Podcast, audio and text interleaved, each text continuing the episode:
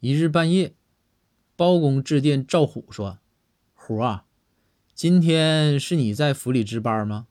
赵虎说：“是啊，大人，有什么事儿吗？”包公就说：“你呀，去我书房看看。我走的时候啊，可能是忘了灭书房的蜡烛了。你去看看，别到时候引起火灾。”这赵虎答应一声啊，就去看了。差不多一个时辰的时间，赵虎是一点动静都没有。这包公就着急了，心想这是不是出啥事儿了？于是赶紧又给赵虎打电话。这赵虎就接了。这包公就问虎啊，啥情况啊？蜡烛到底灭没灭呀？赵虎就回道：“大人不知道啊，你这书房里头一片漆黑，我这还没找着蜡烛呢。你稍等一会儿啊，一会儿我电话给你回过去。”